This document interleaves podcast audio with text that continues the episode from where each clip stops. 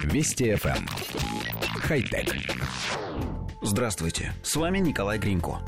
Российская компания PromoBot представила на Нью-Йоркской выставке Toy Fair 2020 человекоподобного робота с функциями няни – Робо-Си – это антропоморфный робот, способный имитировать человеческие эмоции. Машины научили двигать глазами, бровями, открывать и закрывать рот, поворачивать голову, а также синтезировать речь и общаться с живым собеседником. По сообщениям разработчиков, Робо-Си можно придать внешность любого человека. Предполагается, что робот будет присматривать за ребенком в отсутствие родителей, читать ему сказки, петь колыбельные и просто общаться. Родители смогут наблюдать за ребенком со смартфона, подключенного к камерам робота, а также дистанционно общаться с ним.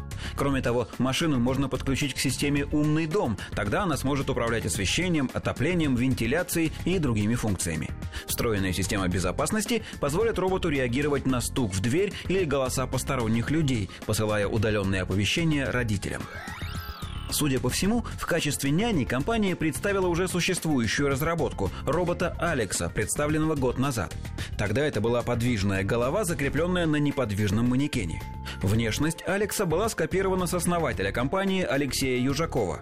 По его словам, пришлось 11 раз делать слепки, причем каждая процедура занимала по несколько часов. Для популяризации своего детища авторы временно устроили его ведущим новостей на федеральном телеканале, где Алекс провел один эфир. Разумеется, робот-няня Робоси вызывает множество вопросов и, прежде всего, к антропоморфности. Несложно заметить, что машина на самом деле выглядит как резиновая аниматронная кукла из голливудских фильмов 80-х годов. Голосовой ассистент, встроенный в робота, работает точно так же, как любой другой. Настоящую живую речь такие системы понимают плохо, с ними необходимо общаться короткими речевыми командами, содержащими ключевые слова. Синтезаторы голоса на сегодняшнем этапе развития тоже не способны имитировать живую речь, неотличимую от настоящей. Все вместе эти факты дают не слишком радостную картину. Резиновая шевелящаяся голова с механическим голосом, мягко говоря, не вызывает мгновенной симпатии.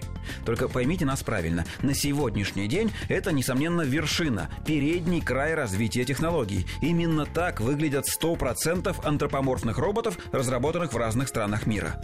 Но все-таки использование их в качестве нянь нам кажется несколько преждевременным. Можно только представить себе реакцию маленького ребенка на силиконовую механическую копию мамы, говорящую электронным голосом. Конечно, можно возразить, что современные дети буквально рождаются с гаджетами в руках, и их психика способна выдержать и не такое. И это вполне может быть правдой. Хотя... Вести FM. Эм. Хай-тек.